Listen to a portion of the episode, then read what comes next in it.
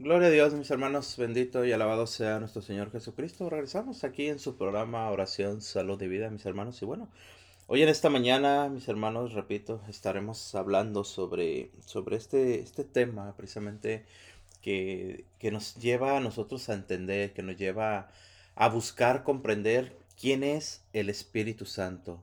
Y no solamente quién es, sino también qué es lo que hace el Espíritu Santo en la vida del creyente. ¿Qué es lo que hace el Espíritu Santo contigo, hermano, en tu corazón, en tu ser, en tu alma? ¿Qué es lo que hace el Espíritu Santo? Hablamos de esto porque precisamente, mis hermanos, te estamos a, días ya. Este domingo, con el favor de Dios, se celebra precisamente la fiesta de, de Pentecostés. Esa fiesta que es la venida del Espíritu Santo. Esa fiesta donde, donde celebramos precisamente la llegada del Espíritu Santo, cómo obra, cómo, cómo llena a los discípulos, cómo los, los levanta, cómo vence sus miedos. Entonces, ah, ¿qué es lo que hace el Señor con nosotros? Mira, mis hermanos, todos sabemos que el Espíritu Santo es la tercera persona de la Santísima Trinidad. ¿Qué es la Santísima Trinidad? Pues Dios Padre, Dios Hijo y Dios Espíritu Santo. Eh, precisamente el Espíritu Santo es la fuerza de Dios, mis hermanos, una fuerza que nos guía, es una fuerza que nos, que nos mueve, que nos alienta. ¿A qué nos alienta el Espíritu Santo? A expandir precisamente el reino de Dios por medio de su palabra. Y, y además de esto nos ayuda también a nosotros a santificarnos, llevándonos a buscar una eternidad unidos a Dios. Entonces, por eso nosotros tenemos que darnos cuenta claramente, mis hermanos, ¿Cuál es la misión del Espíritu Santo en nuestras vidas? Mira, la iglesia nos enseña que el Espíritu Santo es precisamente el amor que existe entre el Padre y el Hijo. Este amor es tan grande y perfecto que forma una tercera persona, ya lo hablamos, la Santísima Trinidad, Dios Padre, Dios Hijo y Dios Espíritu Santo. Entonces, el Espíritu Santo, mis hermanos, llena nuestras almas. ¿En dónde lo hace en nuestros tiempos? En Él Bautismo. En el bautismo. Es en el bautismo donde nosotros recibimos el Espíritu Santo y después, de una manera perfecta, mis hermanos, por medio de la confirmación, precisamente se confirma dentro de nosotros el deseo de seguir recibiendo al Señor, de seguir buscando al Señor. Entonces, con el amor divino de Dios dentro de nosotros, mis hermanos, es cuando nosotros somos capaces de amar a Dios y de amar también al prójimo. ¿Por qué? Porque el Espíritu Santo, al derramar sus dones sobre nosotros, al derramar sus carismas sobre nosotros, eso nos lleva, mis hermanos, tanto a poder hablar de Él, a poder enseñar de Él. Esto lo hablamos por medio de los carismas y también por medio de los dones. ¿Por qué? Porque los dones me ayudan a mí a santificarme, me ayudan a mí a, entrar en ese camino de santificación. Pero bueno, sobre los dones y carismas hablaremos, mis hermanos, eh, más adelante en otro programa. Pero hoy estamos hablando precisamente sobre esto, que el Espíritu Santo nos ayuda a cumplir ese compromiso de vida con nuestro Señor Jesucristo. La, iglesia, mira, el, el, catecismo de la iglesia católica, mis hermanos, en el numeral 689, esto es importante que lo, que lo hablemos y lo meditemos. Nos dice el magisterio de la iglesia. Catecismo de la Iglesia Católica, numeral 689, dice, aquel al que el Padre ha enviado a nuestros corazones, el Espíritu de su Hijo, es realmente Dios, consubstancial con el Padre y el Hijo, es inseparable de ellos, tanto en la vida íntima de la Trinidad como en su don de amor para el mundo. Pero al adorar a la Santísima Trinidad vivificante, consubstancial e indivisible, la fe de la Iglesia profesa también la distinción de las personas. Cuando el Padre envía su verbo, envía también su aliento, misión conjunta en la que el Hijo y el Espíritu Santo son distintos pero inseparables. Sin ninguna duda, Cristo es quien se manifiesta, imagen visible de Dios invisible, pero es el Espíritu Santo quien lo revela. Esto nos enseña la Iglesia Católica, esto nos enseña el magisterio de la Iglesia Católica. Entonces entendamos, mis hermanos, claramente que nos dice que Jesucristo es aquel, el Dios que es visible para nosotros. Y el Espíritu Santo es el Dios invisible. Hablamos, vuelvo a repetirte, Dios Padre. ¿Quién es Dios Padre? Un Dios creador. Dios Hijo. ¿Quién es Dios Hijo? Jesucristo. Es aquel que caminó con nosotros, aquel que nos enseñó a perdonar, aquel que nos enseñó a amar. Aquel que hizo un hecho, ¿no? Que el Espíritu Santo viniera y descendiera sobre cada uno de nosotros. Exacto. A través de todo lo que pasó nuestro Señor Jesucristo, de su pasión, muerte y resurrección y ascensión. Y ascensión. Fue cuando Él envía el Espíritu Santo.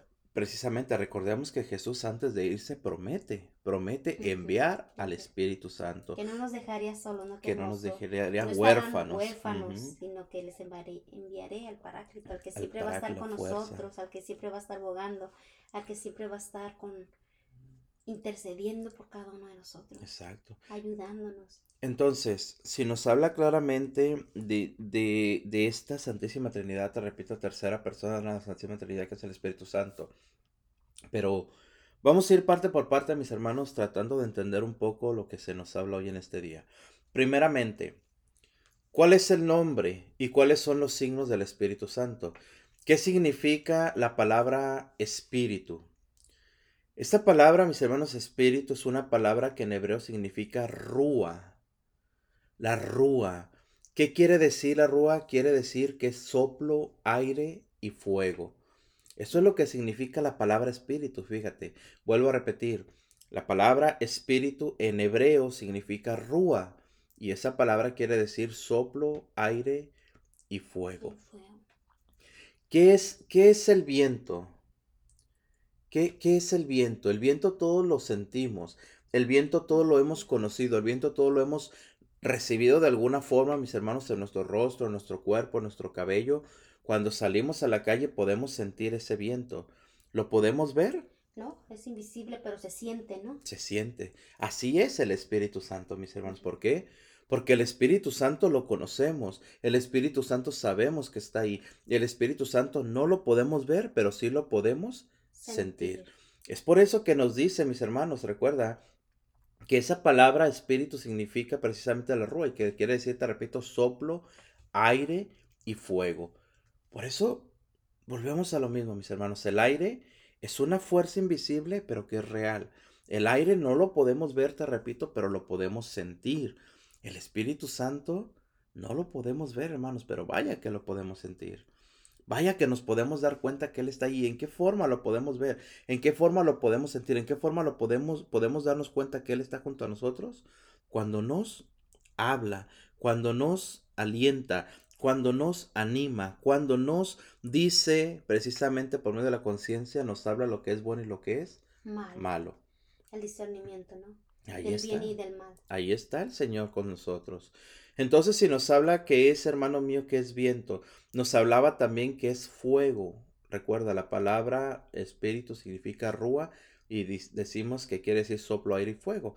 Entonces, cuando hablamos de que el Espíritu Santo también es fuego, ¿qué significa el fuego? El fuego es un elemento que limpia, es un elemento que purifica. ¿De qué purifica el Señor? ¿De qué purifica el Espíritu Santo, mis hermanos? Nos purifica de nuestras malas acciones, nos purifica de nuestros pecados, nos purifica de todo aquello que nosotros, por así decirlo, hemos centrado y que no es agradable para Dios. Por eso el Señor nos anima a que seamos purificados. Un campo, vamos a suponer un campo donde se siembra. Cada cierto tiempo ese campo, mis hermanos, después de, de sembrar, después de levantar la cosecha, después de, que ha dado sus frutos, ¿qué es lo que se tiene que hacer con ese campo? Se tiene que quemar. ¿Para qué? Para limpiar la tierra, para purificarlo, para que todo lo que quedó en ese campo que no, no va a dar más frutos sea sacado.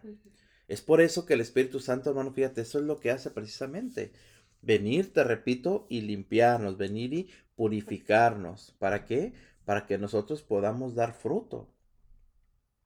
Es a lo que estamos llamados, a dar fruto. Ese fuego que quema, ¿no? Que se siente caliente, dice, se, eh, se escucha a las personas, ¿no? Sentía quemarme, pero es ahí donde viene la sanación, ¿verdad? De nuestro Señor Jesucristo a través de, del Espíritu Santo en forma de, de fuego devorador. ese fuego, por eso precisamente nos, es lo que nos habla el Señor hoy. También conocemos al Espíritu Santo con, por medio de otros nombres. ¿Cuáles son esos nombres? ¿Tú has escuchado, hermano? algunos otros nombres que, que se le ha dado al Espíritu Santo. Uno de ellos sabemos que se conoce como el Espíritu de verdad. El Espíritu de verdad. Este lo encontramos en el Evangelio de San Juan, capítulo 16, versículo 13. ahí encontramos precisamente, mis hermanos, este nombre que se le da al Espíritu Santo. Nos dice así, fíjate. Evangelio de San Juan capítulo 16, versículo 13 dice, Cuando venga el Espíritu de la verdad, os guiará hasta la verdad completa, pues no hablará por su cuenta, sino que hablará lo que oiga y os explicará lo que ha de venir. Palabra de Dios. Te alabamos, Señor. Entonces, vemos aquí precisamente, mis hermanos, este nombre que se, que se le da al Espíritu, el Espíritu de la verdad, hablamos. Hablábamos precisamente hoy en este día sobre las lecturas. Decíamos de que Pablo tenía que mantenerse en la verdad para poder salir librado de aquel juicio que se le estaba dando, un juicio injusto. Pablo se mantuvo en la verdad y de esta forma, te repito, libró aquella acusación que tenía en su contra. Veíamos cómo también aquellos grupos de fariseos y saduceos entran en conflicto. ¿Por qué? Porque ellos no están en la verdad, mis hermanos, porque ellos no están apegados a la verdad. Es por eso que aquí vemos claramente cómo se cumple esto. El Espíritu Santo, mis hermanos, nos dice claramente la palabra de Dios, es el Espíritu de la verdad. ¿Y qué es lo que hace el Espíritu de la verdad? Guiarnos precisamente hasta la verdad completa, no dejarnos a la mitad. Entonces, cuando yo quiero leer la palabra de Dios sin tomar en cuenta al Espíritu Santo, yo estoy buscando una verdad a la mitad. No estoy abierto precisamente a lo que el Espíritu Santo me habla. No estoy abierto a lo que el Espíritu Santo me quiere guiar. No estoy abierto a entender a profundidad la luz de la palabra de Dios. Es por eso que nos dice que el Espíritu nos guiará hasta la verdad completa. ¿Por qué, mis hermanos? Porque vuelvo a repetirte, el Espíritu Santo está para guiarnos. El Espíritu Santo está para llevarnos. El Espíritu Santo está para mostrarnos el camino. Y son varios los apelativos del Espíritu Santo, ¿no? Lo dice la, la Santa Madre Iglesia a través del Catecismo en el numeral 691, 693. Jesús cuando anunciaba y promete la venida del Espíritu Santo, le llama el Paráclito, abogado, se traduce habitualmente por consolador.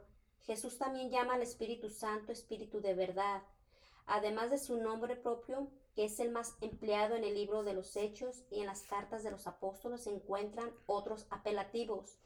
San Pablo se refiere a él como el Espíritu de la promesa. Mm, Fíjate, el Espíritu de adopción de hijos de Dios, ¿verdad? El Espíritu de Cristo, el Espíritu del Señor, el Espíritu de Dios y en San Pedro el Espíritu de gloria. Mira qué hermoso cómo cada uno de ellos este, se refiere al Espíritu Santo, ¿no? Según su experiencia, según lo que ellos iban conociendo y sintiendo de él. Entonces, fíjate, todo esto que acabas de mencionar tú nos lleva entonces a entender, mis hermanos, precisamente de que, de que debemos, cómo nosotros debemos de conocer al Espíritu, cómo nosotros debemos de dejarnos guiar por el Espíritu y cómo debemos de saber también sentir al Espíritu. Hablábamos en un principio, mis hermanos, que el Espíritu Santo es esa fuerza invisible, te repito, que al que físicamente, lógico, no lo podemos ver.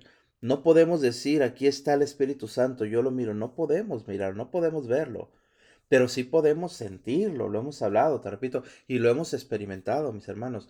Hay, hay sobre todo en la, en la renovación carismática, mis hermanos, mm, las formas tan hermosas en las que el Espíritu Santo se manifiesta, la forma tan hermosa en que se puede sentir mediante, mediante un momento de oración, mediante una alabanza que el Señor te toma, mediante el momento de dificultad que muchas veces pasamos. Cuando estamos, hermanos, tristes, estamos en un momento difícil en nuestra vida, si clamamos a Él, si buscamos de Él precisamente, Él viene, Él, Él, Él llega a nosotros. ¿Por qué? Porque hablamos precisamente qué es esto, es la fuerza que nos, que nos purifica, es la fuerza que nos alienta. Entonces, ¿Cómo nosotros no darnos cuenta, mis hermanos, de que es precisamente como nos dice San Juan, el espíritu de la verdad? Y de que Él quiere, ¿no? Este, a través de, de, de, de llegar hacia nosotros, difundirse en nosotros, santificarnos. Fíjate qué hermoso, cómo quiere Él eh, en esos momentos de que viene esa fusión, Él quiere santificar nuestra persona, porque recordemos que nosotros somos el templo del Espíritu Santo, templos vivos del Espíritu Santo. Sí, por y quiere morar en cada uno de nosotros. Por eso precisamente, mira, es hermoso lo que nos dice en San Juan. Decíamos claramente, cuando venga Él, el Espíritu de la verdad, dijimos que aquí es donde menciona este nombre, el Espíritu de la verdad, os guiará hasta la verdad completa. ¿Qué nos habla aquí? Vuelvo a repetirte, que cuando nosotros nos apegamos al Espíritu no nos va a dejar a medio camino, ni nos va a dejar entender solamente la mitad. Ponía yo el ejemplo de la palabra de Dios. Si yo leo una cita bíblica solamente con, con mi entendimiento, solamente van a ser palabras. Solamente va a ser algo a lo mejor hasta bonito. Qué bonito dice la palabra de este versículo. Pero si lo leo a la luz del Espíritu Santo, nos dice claramente, mis hermanos, el Espíritu, la verdad, me guiará hasta la verdad completa. ¿Qué significa esto? Que yo voy a entender verdaderamente lo que el Señor me está hablando a mí, lo que el Señor me está hablando por medio de ese versículo, mis hermanos. Y lo más importante que dice, que os guiará hasta la verdad completa. Viene aquí algo importante, pues no hablará por su cuenta, sino que hablará lo que oiga y os explicará lo que ha de venir. Fíjate qué interesante es esto. Entonces el Espíritu Santo, mis hermanos, en, estos otros nombres que conocemos de él, te repito, como son el Espíritu de la verdad, como es también muchas veces se conoce como el abogado, se conoce el paráclito, tú mencionabas, el paráclito, el consolador, el santificador. Todos estos nombres, mis hermanos, te repito, nos llevan precisamente a nosotros a darnos cuenta las funciones que tiene el Espíritu Santo en nuestra vida las funciones que tiene el Espíritu Santo, mis hermanos, y la importancia que tiene en nuestra vida espiritual. Y, las que cada uno de nosotros le damos, como dicen, ¿no? De, dependiendo de la experiencia que vivamos, ¿no? El fortalecedor, el, que me guía, sanador. el sanador, ¿verdad? Como mencionabas, cada uno le damos un, un, nombre, ¿por qué? Porque es la experiencia también que nosotros hemos vivido con el sanador, el, es, que, precisamente... el que me guía, el que enseña el camino. precisamente, pues te digo, cada quien en su propia experiencia lo puede mencionar. Algo que platicamos tú y yo seguido es, tú en tu caso, tú conociste al Espíritu, tú conociste al Señor por medio de, de, tu sanación, porque tú estabas enferma y fue Él el que te sanó, una sanación milagrosa para gloria del Señor. Yo en mi caso, mis hermanos, yo no, yo no conocí al Señor por medio de la enfermedad, yo lo conocí por medio de, digamos, de buscarlo. ¿Me explico? No me sanó a mí físicamente de nada. Vaya que me sanó en, en otro tipo de cuestiones, ¿me explico? Este, que ni uno siquiera se veía que tenías.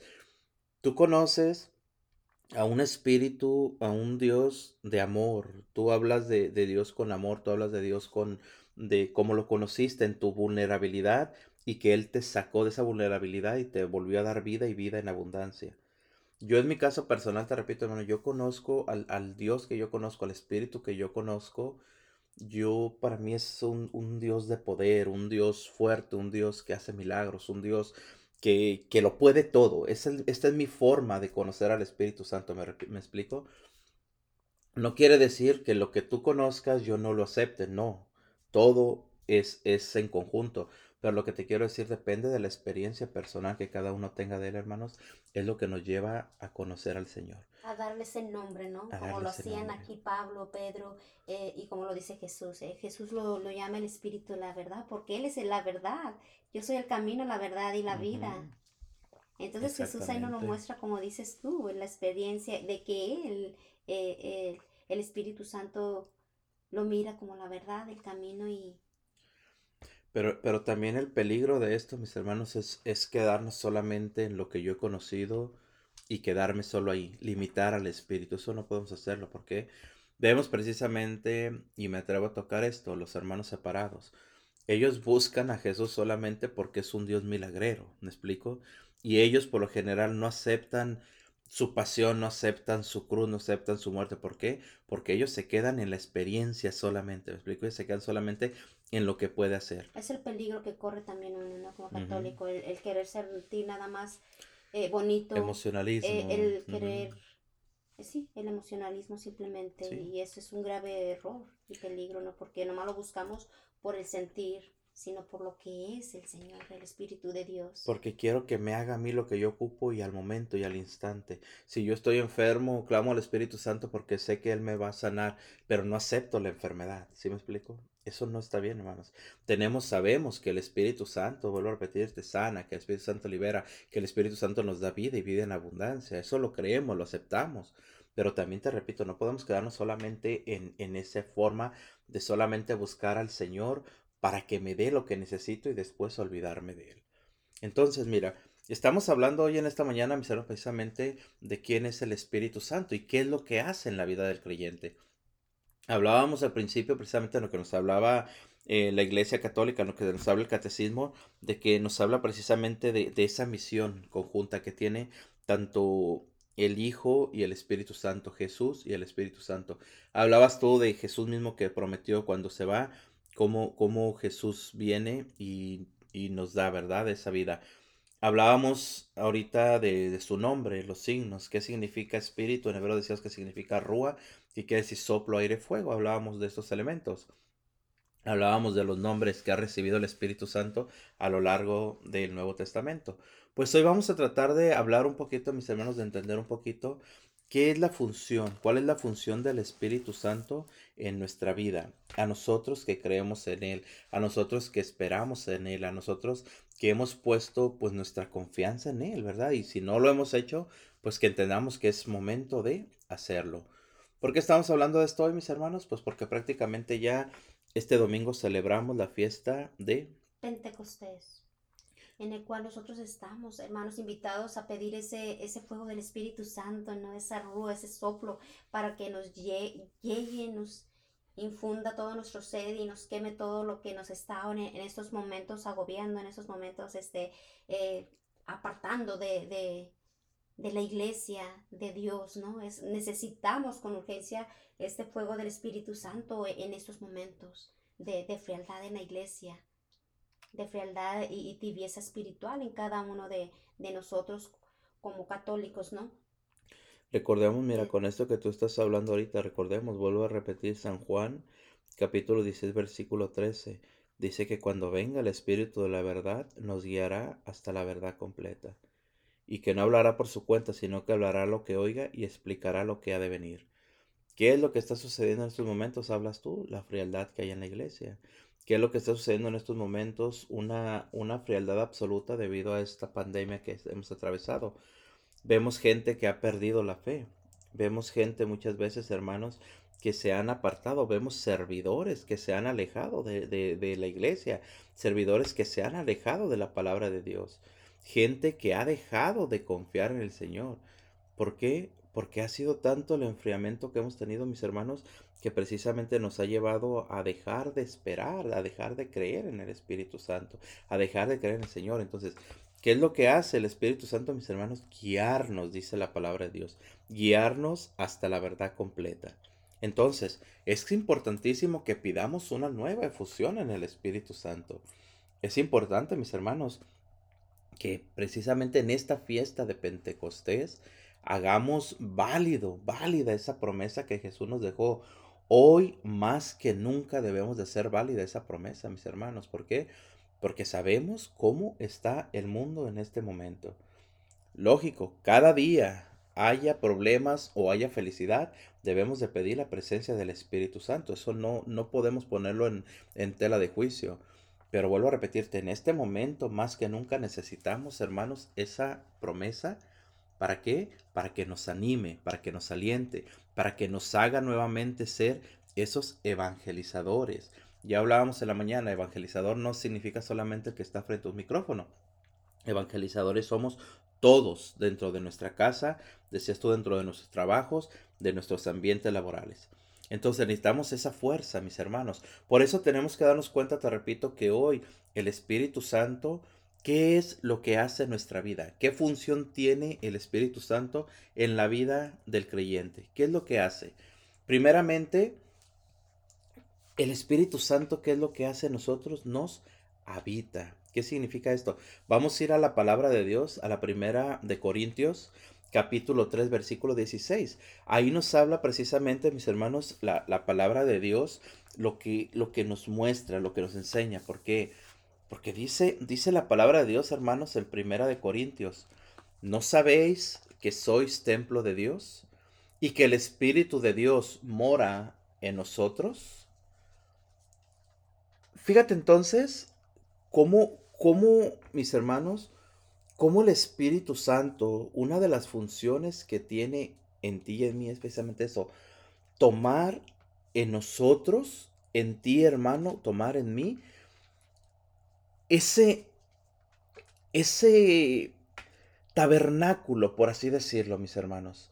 ¿Por qué? Porque Él quiere morar dentro de nosotros, quiere quedarse dentro de nosotros. Porque alguien que está lleno del Espíritu Santo, lo hablábamos al principio, mis hermanos, es alguien que va a estar movido al amor. Es alguien que va a amar al prójimo. Es alguien que va a dar su vida por los demás. ¿Por qué? Porque el Espíritu Santo, mis hermanos, al llenarnos, el Espíritu Santo al, al guiarnos, el Espíritu Santo al movernos, el Espíritu Santo al quedarse en nosotros, mis hermanos, lo que va a hacer es movernos a la caridad, es movernos al amor, es movernos precisamente, mis hermanos, a que nosotros podamos tener dentro de nuestro ser ese Espíritu Santo. Ese Espíritu Santo, te repito, mis hermanos, que nos va a llevar siempre a que nosotros tengamos dentro de nuestro corazón esa forma de ver la verdad.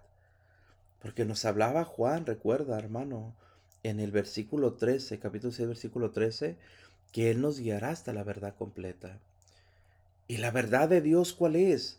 Recordemos que Jesús nos habló claramente y nos dijo, ámense los unos a los otros como yo los he amado. amado. Pero si yo no tengo al Espíritu Santo en mi ser, si yo no invoco al Espíritu, si yo no dejo que el Espíritu me mueva, yo no voy a poder hacer eso. Vamos a hacer todo lo contrario, mis hermanos. Vamos a hacer precisamente todo lo que, lo que está en contra del Espíritu, todo lo que está en contra de Dios. Por eso tenemos que darnos cuenta que nosotros somos templo del Espíritu Santo. Y por lo cual debemos de cuidar, ¿no? Con, mucho amor nuestro ser, nuestro cuerpo. ¿Por qué? Porque somos templo del Espíritu Santo, donde el Espíritu Santo mora. Dime cómo, cómo alimentamos ese Espíritu Santo cada uno de nosotros. ¿Cómo es que debemos alimentarlo? Para que el Espíritu Santo siga fluyendo en nosotros, para que el Espíritu Santo esté con fuerza y poder dentro de cada uno de nosotros. Para que no lo dormamos, para que no lo entristezcamos y, Él no, no, le permitamos que Él actúe. Cuando nosotros hacemos cosas que no, son agradables a, a, a nuestro Señor, estamos entristeciendo al Espíritu Santo. Un espíritu dormido, un espíritu, mis hermanos, que cuando no lo tenemos nosotros en, al espíritu de nuestro corazón, nosotros nos volvemos apáticos. ¿Por qué? Porque no vemos la necesidad de los demás, porque no vemos lo que está frente a nosotros, porque al ver, al ver a, al ver nosotros la necesidad que hay en el hermano, ¿qué es lo que hacemos? Cerramos nuestros ojos. Muchas veces nosotros, hermanos, buscamos nuestra propia comodidad, buscamos nuestro propio beneficio, buscamos nuestra propia forma de hacer las cosas a mi modo, a mi gusto, a mi entendimiento. Y no buscamos verdaderamente lo que el Señor quiere de nosotros. Por eso nos habla claramente la palabra de Dios, hermano, la 1 Corintios, que nosotros somos templo del Espíritu Santo y que Dios mora en nosotros. Vuelvo a repetirte. ¿Y para qué mora el Espíritu Santo en nosotros? ¿Para qué quiere quedarse en nosotros? Simple y sencillamente para llevarnos a hacer el bien. Para buscar hacer el bien. Por eso debemos de darnos cuenta, te repito, mis hermanos, la importancia de invitar al Espíritu Santo a nuestro propio ser. Vemos otra de las funciones, ¿qué es? Que el Espíritu Santo, mis hermanos, nos hace nuevas criaturas. Nos hace nuevas criaturas. ¿Qué significa esto? La obra que Él hace en nosotros es una obra de regeneración. Vemos, mira, vemos en la palabra de Dios, mis hermanos, mismo capítulo, en el Evangelio de San Juan, capítulo 3, versículo 5, en aquella aquel, diálogo que tiene Jesús, mis hermanos, nos dice, nos dice la palabra de Dios claramente. Respondió Jesús. De cierto, de cierto te digo, que el que no naciera del agua y del espíritu no puede entrar en el reino de Dios. Palabra de Dios. Te alabamos, Señor. Vemos aquí claramente, te repito, ese, ese diálogo que tiene Jesús con Nicodemo. Jesús, Nicodemo le pregunta a Jesús, ¿cómo puede uno nacer siendo ya viejo? ¿Por qué? Porque Nicodemo no puede entender lo que Jesús le está platicando, lo que Jesús le está hablando. Jesús le está diciendo, de cierto, de cierto te digo, que el que no naciere de agua y del Espíritu no puede entrar en el reino de Dios. Entonces esto, estas palabras, mis hermanos, para Nicodemo, estas palabras muchas veces para nosotros mismos son palabras difíciles, son palabras duras, son palabras complicadas. ¿Por qué? Porque no entendemos lo que el Señor quiere de nosotros. Pero el Señor nos está hablando claramente, mis hermanos, precisamente lo que debemos de hacer. ¿Qué es lo que tenemos que hacer? Ser criaturas nuevas. Como muchos de nosotros hemos vuelto a nacer hemos vuelto a la vida después de estar muertos en vida a causa del pecado. Esa vida del Espíritu, ¿no? Que nos da el Señor eh, cuando nosotros este, nos acercamos y llegamos a vivir un retiro eh, de iniciación, cualquier eh, evento que nos acerque a Dios y, y, permitamos que el Espíritu Santo vuelva a retomarnos nuevamente. Sí, lo que, lo que hablábamos hace un momento, ¿no? Precisamente cómo cómo buscar nosotros la vida volviendo a nacer. Una persona, hablábamos en tu caso, tu enfermedad. Cuando tú conociste al Señor por medio de la enfermedad, el Señor te sanó, vuelvo a repetir, y te dio una nueva vida. Es lo que nos habla hoy precisamente, mis hermanos. Son esas palabras que Jesús le habla a aquel Nicodemo. ¿Por qué? Porque Nicodemo, vuelvo a repetirte, no entendía lo que, lo que Jesús le decía. ¿Cómo hay que nacer de nuevo? ¿Cómo puede uno nacer de nuevo? Dice Nicodemo, ¿puede acaso entrar otra vez en el seno de su madre y nacer? No. Lo que Jesús le está hablando, mis hermanos, precisamente es esto. Dejar que el Espíritu Santo, dejar que el Señor venga, te limpie, te purifique, quite de ti todo lo que no es agradable a Él, por medio del agua y del Espíritu. ¿Qué es el agua? El bautismo que es el Espíritu, el bautismo en el Espíritu Santo. Es por eso, mis hermanos, que se nos muestra claramente y decíamos al principio los, los, uh, los señales, los signos del Espíritu, que eran, decíamos, recuerdas, que era fuego, que era soplo, aire y fuego. Aquí vemos cómo se cumple. ¿Por qué? Porque Jesús nuevamente le está diciendo, te repito, Nicodemo, que hay que volver a nacer. Es la vida, como esto precisamente, la vida en él espíritu. Renacer en el espíritu, volver a nacer en el espíritu, morir a nuestro viejo hombre, darle muerte al hombre viejo y nacer a un espíritu nuevo. ¿Cómo vemos esto precisamente, mis hermanos, eh, eh, mediante la palabra de Dios en la vida de Saulo? Aquel Saulo que era un hombre que perseguía a la iglesia, que era un hombre que quería derrocar y derribar toda la enseñanza de Jesús. ¿Qué sucedió con aquel Saulo, mis hermanos? Todos lo sabemos. Camino a Damasco, se le aparece Jesús, dice la palabra de Dios que, que aquel Saulo ve una luz brillante, queda ciego, después Jesús envía a Ananías a orar por él, ora por él, ¿y qué sucede con aquel Saulo? Dice la palabra de Dios, se le caen las escamas de los ojos, y comienza a ver la vida diferente. La vida nueva. La vida nueva. ¿Qué sucedió con aquel Saulo? Termina convirtiéndose en Pablo. ¿Quién es Pablo? Un gran evangelizador. Excelente evangelizador del que seguimos aprendiendo de él después de dos mil años. Sus palabras. y eso pasa en la vida de cada uno de nosotros cuando tenemos ese encuentro no íntimo con el Señor. El Señor eh, nos renueva y nos vuelve a dar otra vida nueva. Y nos da ese don tan hermoso que es el Espíritu Santo. Exacto. Nos hace, nos hace eso, hermano. Por eso te, repito, ponemos el ejemplo de Saulo a San Pablo, pero ¿cómo podemos poner en este momento el, ejemplo de Pedro, de Juan, de María, de Saqueo, de, de, toda esa gente? Y muy en especial de ti que estás escuchando en este momento, hermano. ¿Por qué? ¿Cómo, cómo, cómo era tu vida antes de, de acercarte a las cosas de Dios? Y yo no te digo si eres servidor, si le estás sirviendo, no, simplemente con el hecho de que estés hoy escuchando este, este programa, hermano, ya es una señal de que tú estás buscando el reino de Dios, ¿me explico? De que empiezas a querer conocer la verdad. Claro. O sea, ya, ya con el hecho de que tú le abras la puerta al Señor mediante su palabra, es una señal de que estás buscando la presencia del Señor. Pero ponte a pensar un momento, mi hermano, ¿cómo, cómo, cómo está tu vida en este momento? ¿O cómo estaba tu vida? Y en el momento en que tú quisiste, deseaste buscar al Señor, yo estoy seguro que tu vida ha estado cambiando, mis hermanos.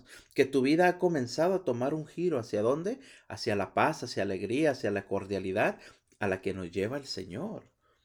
Por eso nos habla la palabra de Dios claramente, mis hermanos, y nos dice que el Espíritu Santo nos hace nuevas criaturas. Nos hace nuevas criaturas. Por eso vuelvo a repetirte, Jesús le decía, hermano mío, a Nicodemo, tienes que volver a nacer en agua y el Espíritu para que puedas entrar al reino de Dios. Ese encuentro que necesitaba Nicodemo, ¿no? Para poder entender lo que el Señor realmente le estaba diciendo. Que le estaba porque Nicodemo no puede entenderlo porque le hacía falta ese fuego del Espíritu Santo, ese, ese encuentro grande con el Señor. Pero él ya tenía esa hambre porque se acercó a él. Exacto. Como ahorita lo acabas de mencionar a cada uno de los que están aquí, tal vez por primera vez escuchando, ese fuego del Espíritu Santo quiere llegar al corazón de cada uno de ellos. Es que fíjate cómo volvemos a lo mismo, el Espíritu Santo cómo nos va guiando, cómo nos va llevando, cómo nos va mostrando el camino. Pues te repito, o sea, ¿cuántos de nosotros nos, nos ha quitado el Señor después de haberle conocido, después de habernos encontrado con Él? ¿Cuántas cosas no nos ha quitado? ¿Cuántos deseos desordenados no nos ha quitado el Señor? ¿Cuántos gustos, hermanos, que nos llevaban a la perdición, el Señor nos lo ha quitado. ¿Por qué? Porque hemos vuelto a nacer. Eso es lo que nos muestra, lo que nos enseña hoy la palabra de Dios. Nos hace nuevas criaturas. Y para esto tenemos que hacer esto, mis hermanos. Este tercer punto que es el Espíritu Santo, ¿qué es lo que hace nosotros? Nos convence del pecado, de justicia y de juicio. ¿Qué significa esto, mis hermanos? Mira, Dice la palabra de Dios, Evangelio de San Juan, capítulo 16, versículos del 8 al 11. Nos dice así la palabra de Dios. Y cuando Él venga, convencerá al mundo del pecado, de justicia y de juicio. De pecado, por cuanto no creen en mí. De justicia, por cuanto voy al Padre y no me veréis más. Y de juicio, por cuanto el príncipe de este mundo ha sido ya juzgado. Decíamos, hermano mío, que el Señor, cuando Él venga, convencerá al mundo del pecado. ¿Qué es lo que hizo Jesús en su camino? Hablarnos precisamente del reino de Dios. Hablarnos precisamente que el pecado nos aparta. De la gracia y el amor de Dios. De la gracia y del amor de Dios. Ponemos ejemplos. Esos ejemplos que a mí en lo personal me agrada muchísimo mencionar. Hablábamos, hermanos, y mencionamos seguido a aquella mujer adúltera. ¿Qué es lo que hizo? Enseñarle lo que era el pecado. Aquella mujer adúltera vivía en pecado, vivía adulterando, vivía una vida de desorden. Cuando aquella mujer es llevada frente a Jesús, ¿qué es lo que hace Jesús? Le muestra su pecado, pero también le da la sanación. Vemos otro caso, hablabas tú, el caso de saqueo. Aquel saqueo lo mismo, mis hermanos, está en pecado, es un, es un, e, es un cobrador de impuestos, cobra de más, está haciéndose rico a causa de, de lo que él cobra, de lo que él hace de más. ¿Qué sucede también? Jesús le enseña el camino y le da a conocer que él tiene una vida de pecado. Así nosotros en nuestra, en nuestra vida. ¿Qué es lo que hace el Señor, hermanos, cuando nosotros estamos a punto de pecar? Nos habla por medio de la conciencia. Y qué hermoso cuando, cuando se tiene ese encuentro ¿no? En la, en, la, Biblia con el Señor y el Señor que es lo único que les dice, vete y no vuelvas a pecar. Exacto, porque aquí, fíjate, aquí, nos, aquí se está cumpliendo eso que, que estamos hablando, que nos convence del pecado, de la justicia y del juicio. ¿Por qué? Porque el Señor, vuelvo a repetirte, con esos ejemplos que hemos dado, nos muestra lo que es bueno y lo que es malo. Poníamos el ejemplo de la mujer adúltera, poníamos el ejemplo de saqueo.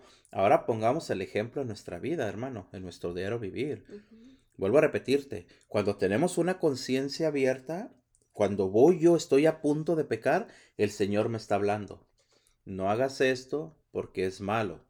No hagas esto porque te va a llevar consecuencias. Esa es la forma en que Él nos está convenciendo de que el pecado es malo. Después nos habla de justicia. ¿Por qué, mis hermanos? Porque si yo creo en el Señor, si yo creo en el Espíritu Santo, debo de ser justo en lo que hago.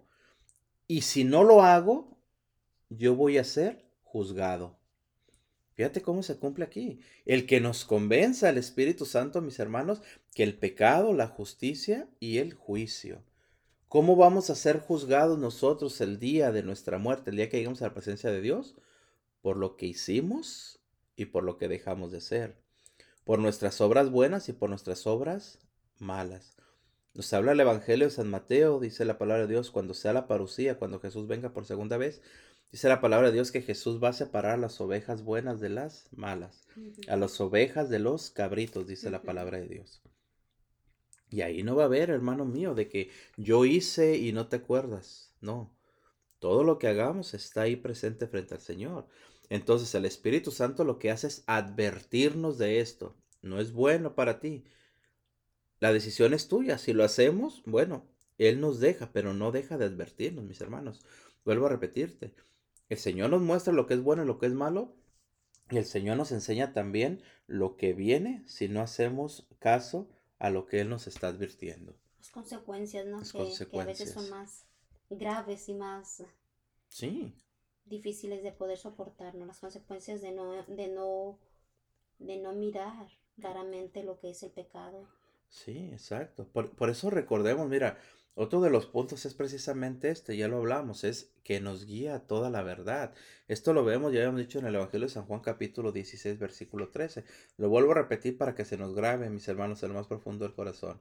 Dice la palabra de Dios, pero cuando venga el Espíritu de verdad, Él os guiará a toda la verdad, porque no hablará por su propia cuenta, sino que hablará todo lo que oyere y os hará saber las cosas que habrán de venir. Palabra de Dios. Te alabamos, Señor.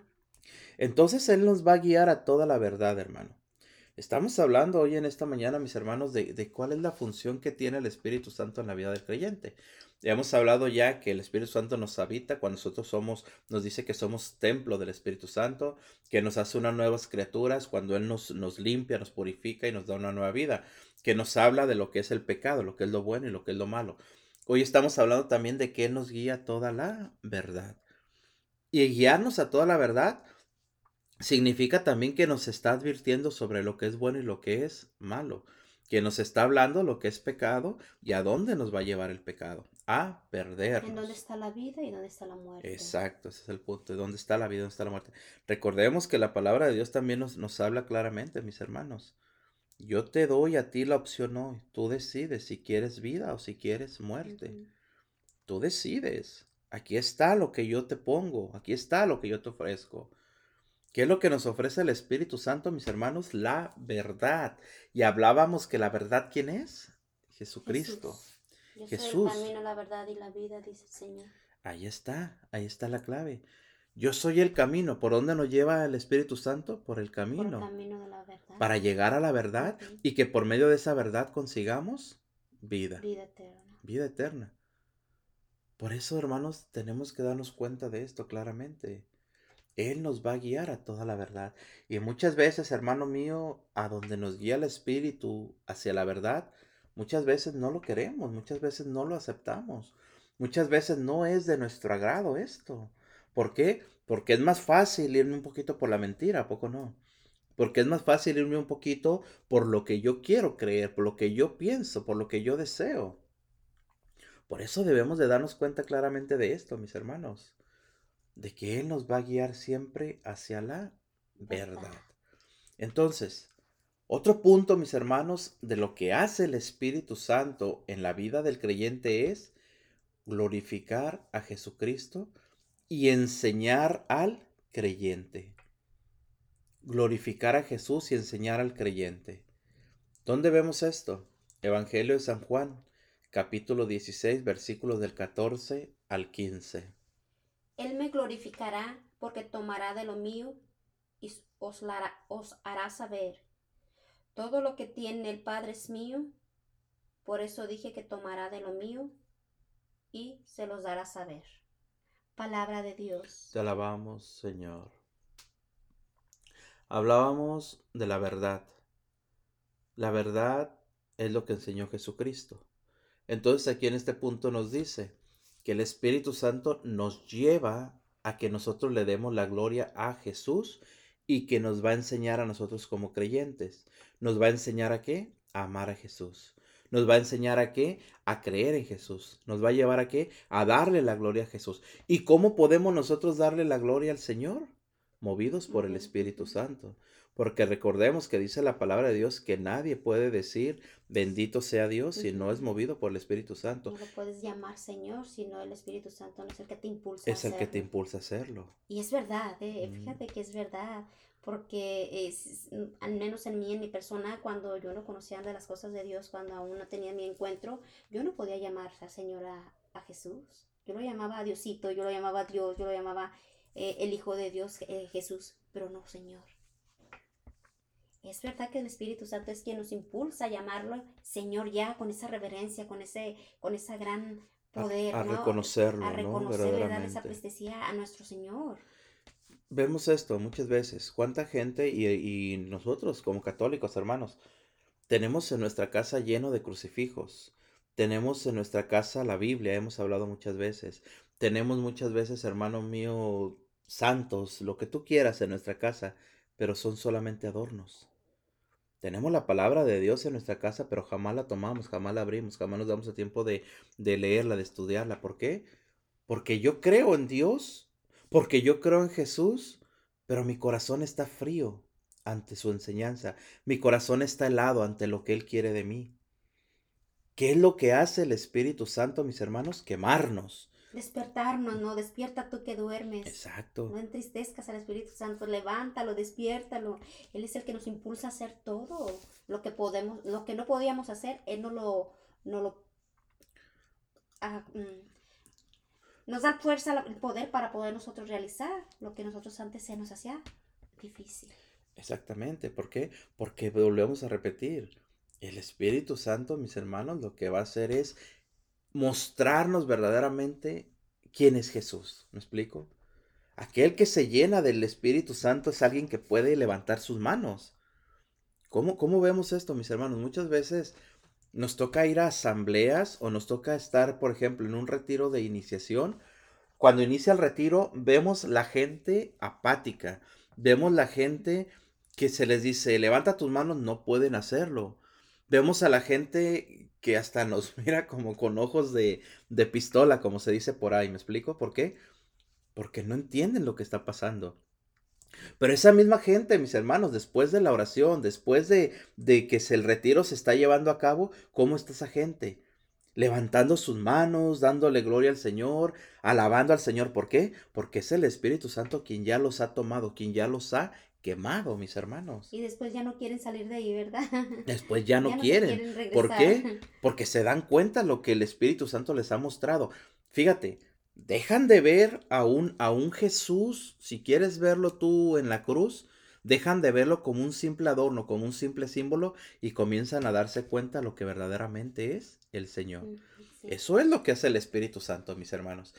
Hablábamos de este punto que glorifica a Jesús y enseña al creyente.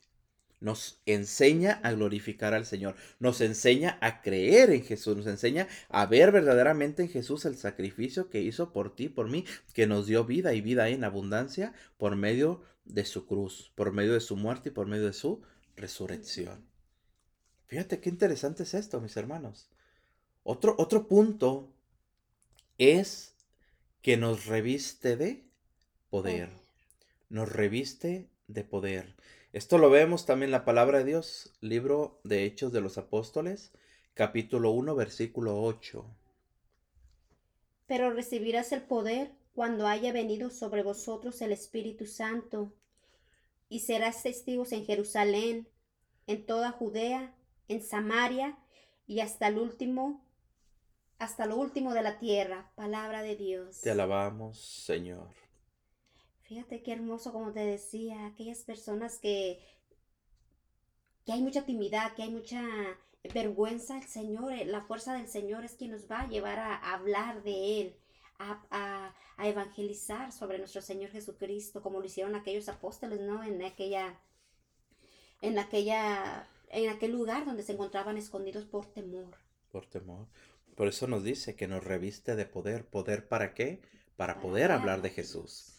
¿Poder para qué? Para poder hacer grandes cosas en el nombre de Jesús. ¿Poder para qué? Para que te des cuenta, hermano, que tú en tu pequeñez estás llamado a hacer grandes cosas, no en tu nombre, no por tu cuenta, no por tus talentos, sino por la fuerza del Espíritu Santo, por el poder del Espíritu Santo, por los talentos que el Espíritu Santo te da, por la fuerza que el Espíritu Santo te da. Es lo que nos muestra hoy, mis hermanos. Entonces, debemos de entender nosotros que el Espíritu Santo hace nosotros revestirnos de ese poder. Poder, te repito, para descubrir que podemos hacer posible lo imposible, por medio del Espíritu Santo. Este, este que te está hablando en este momento, mis hermanos, cuando yo en la vida me iba a imaginar el que yo fuera a predicar la palabra de Dios, lógico, antes de conocerle. ¿Cuándo me iba a imaginar yo estar frente a un micrófono llevando un programa de radio? ¿Cuándo me iba a imaginar? Jamás. ¿Por qué lo estoy haciendo? Porque el Espíritu Santo es el que me anima, porque el Espíritu Santo es el que me guía, porque el Espíritu Santo es el que me lleva.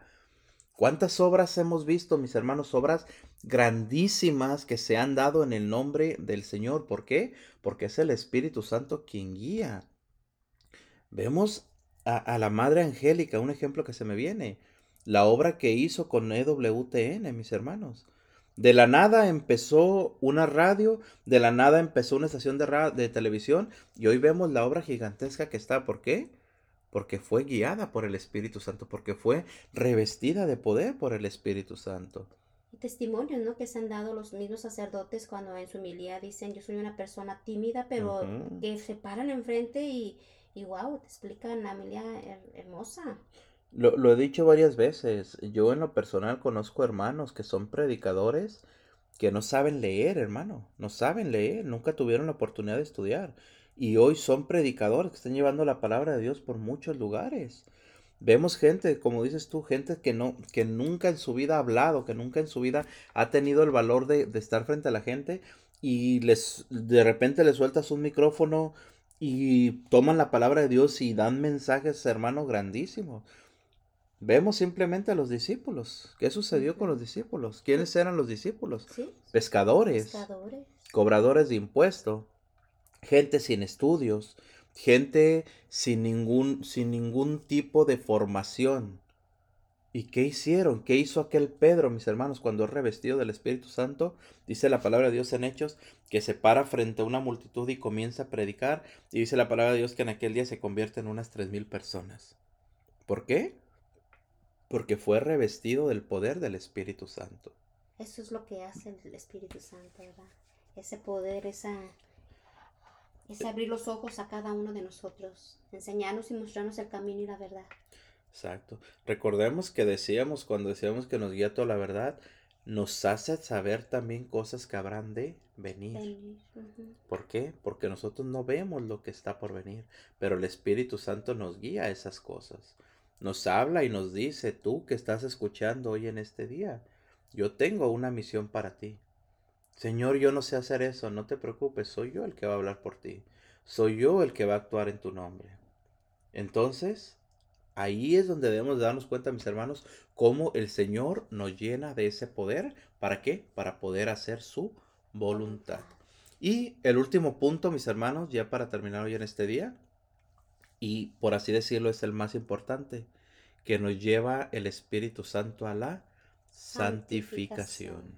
La santificación. es lo que estamos llamados, ¿no? A ser santos. Todos, exactamente. A salvar nuestra alma. Dice la palabra de Dios, primera de Corintios capítulo 6 versículos del 11 al 17. Y esto erais algunos, mas ya habéis sido, habéis sido lavados, ya habéis sido santificados, ya habéis sido justificados en el nombre del Señor Jesús y por el Espíritu de nuestro Dios. Pero el que se une al Señor, un espíritu es con él. Palabra de Dios. Te alabamos, Señor. La santificación, mis hermanos. volvemos a repetir, el Espíritu Santo nos toma y nos lleva precisamente a santificarnos. ¿De qué forma? Buscando ser como Jesús, queriendo parecernos a Jesús y queriendo hacer la voluntad de nuestro Señor Jesucristo. Esto es lo que hace el Espíritu Santo en nosotros, mis hermanos. Vuelvo a repetirte, dice la palabra de Dios, el que se une al Señor, un espíritu es con él. ¿Cuál es nuestro llamado? Un llamado a la santidad. A la santidad. ¿Y cómo puedo yo llegar a ser santo? Solamente guiado por el Espíritu, santo. ¿Y cómo puedo mantener ese espíritu firme y, fuerte? viendo cosas buenas, escuchando cosas buenas, que nos ayuden a cultivar, a edificar nuestra, nuestro espíritu. Porque somos lo que vemos, somos los que escuchamos y somos lo que hablamos. Si no alimento, como dices tú, si no alimento mi alma del Espíritu Santo, lo voy a alimentar del mundo. ¿Y el mundo a dónde nos va a llevar? A perdernos, a, perder la santidad, a no desear la santidad. ¿Y cómo podemos encontrar todo eso? A través de estar orando como hoy en, en, el Evangelio el Señor nos lo muestra, ¿no? En oración, pidiendo al Espíritu Santo que nos ilumine, nos guíe, para que nosotros podamos realizar lo que realmente quiere el Señor de cada uno de nosotros, tener esa fuerza, alimentar siempre nuestro Espíritu Santo de cosas eh, edificantes, ¿no? La vida de los santos, escuchar programas eh, eh, católicos, em, leer vidas de santos también, libros que nos puedan ayudar a, que nosotros, nuestro espíritu tenga más hambre de, ese Dios vivo.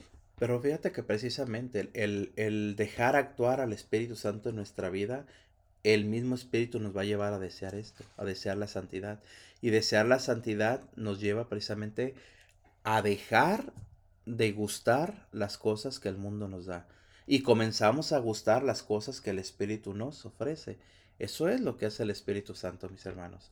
Eso es lo que el Espíritu Santo muestra en nosotros y de esa forma se manifiesta en nosotros. Entonces, hoy en esta mañana, mis hermanos, hemos hablado precisamente de quién es el Espíritu Santo.